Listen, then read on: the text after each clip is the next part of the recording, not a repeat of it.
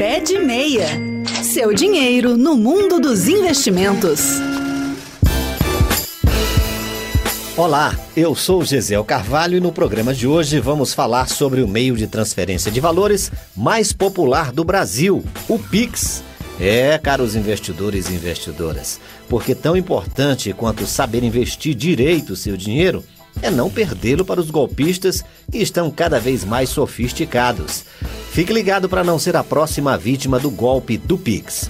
Esse meio de pagamento instantâneo foi criado pelo Banco Central em novembro de 2020 e tem como principal vantagem o não pagamento de taxas e a realização de transferências em segundos. Também não existe valor mínimo para transferência. Diferentemente de outras formas de pagamento, como boleto, TED e DOC, o Pix funciona todos os dias e a qualquer hora. Claro que, além de cair no gosto dos brasileiros, essa facilidade toda também atraiu o interesse de criminosos, que desenvolveram diversos tipos de golpes usando a ferramenta. São esses os três principais: o golpe da clonagem do WhatsApp, o do falso funcionário de banco e o do bug do Pix. Vamos explicar um por um. Clonagem no WhatsApp. Se você receber um pedido de dinheiro emprestado por mensagem de zap, fique alerta.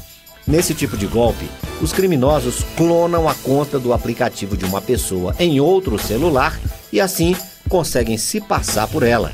Depois de clonar o WhatsApp da vítima, solicitam aos contatos uma transferência de dinheiro via Pix. Outro variante desse mesmo golpe é o da troca do número.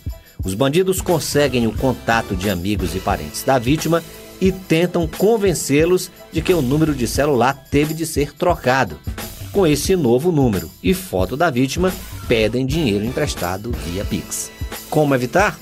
Cuidado ao fornecer dados em redes sociais, por exemplo, em sorteios e promoções. E o básico, né, gente? Desconfie sempre que chegar mensagem no seu zap de alguém pedindo dinheiro não faça nenhuma transferência até falar com a pessoa que supostamente está solicitando. Eu vou repetir: nunca transfira qualquer valor sem antes confirmar se a pessoa que está mandando mensagem é mesmo a dona daquele número de zap. Faça perguntas pessoais, investigue. O golpista quer que você tome decisões rápidas e sem pensar muito. Faça exatamente o contrário. Outra dica importante é habilitar a verificação em duas etapas no seu Zap. Isso vai te evitar muita dor de cabeça. O segundo tipo de golpe é o do falso funcionário de banco. Fique atento se alguém entrar em contato dizendo ser um funcionário de alguma instituição financeira. No caso do falso funcionário, não é incomum o golpista ter dados pessoais do cliente, como número de agência e conta ou até o CPF. Não me pergunte como eles conseguem isso, mas eles conseguem. E usam essas informações para dar credibilidade às ligações. No caso do golpe da central telefônica, o bandido oferece ajuda para que o cliente cadastre a chave Pix. Ele também pode dizer que o cliente deve fazer um teste com Pix para regularizar o seu cadastro e induz você a fazer uma transferência. Como evitar?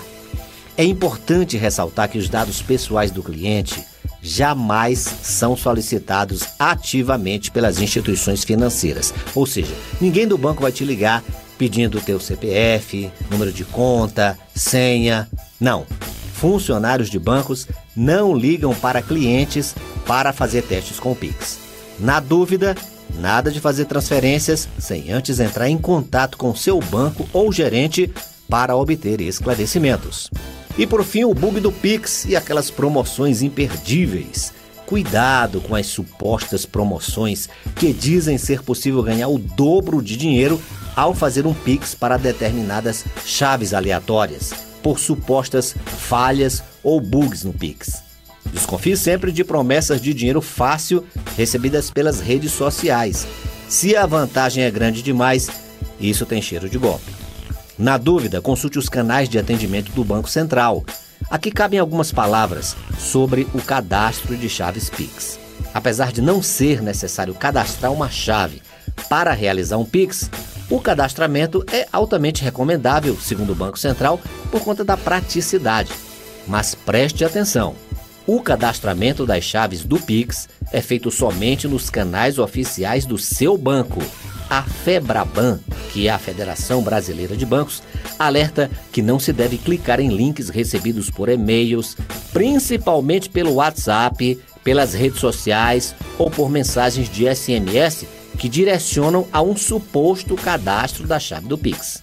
Vá direto no seu banco e cadastre a chave Pix pelo aplicativo oficial. A chave pode ser o seu CPF, CNPJ, o e-mail, o número de telefone celular ou você pode cadastrar uma chave aleatória. Caí no golpe do Pix. O que eu faço? A orientação é registrar a ocorrência na polícia e entrar em contato com a instituição para onde o dinheiro foi transferido para buscar esclarecimentos. Não resolveu? Recorra aos órgãos de defesa do consumidor ou à justiça. É possível também registrar uma reclamação na ouvidoria do Banco Central. Apesar de não interferir na solução de casos individuais, o Banco Central fiscaliza os sistemas financeiros e de pagamentos. É, o Pix veio para ficar, mas cada um deve saber a melhor forma de se proteger. Você gosta da praticidade do Pix? Os bandidos também. Por hoje é só. Lembrando que você também pode ouvir o Pé de Meia, página da Rádio Senado na internet, em senado.leg.br barra rádio ou em podcast no seu agregador de podcasts preferido. O Pé de Meia volta na próxima semana. Bons investimentos, olho vivo e até lá. Pé de Meia. Seu dinheiro no mundo dos investimentos.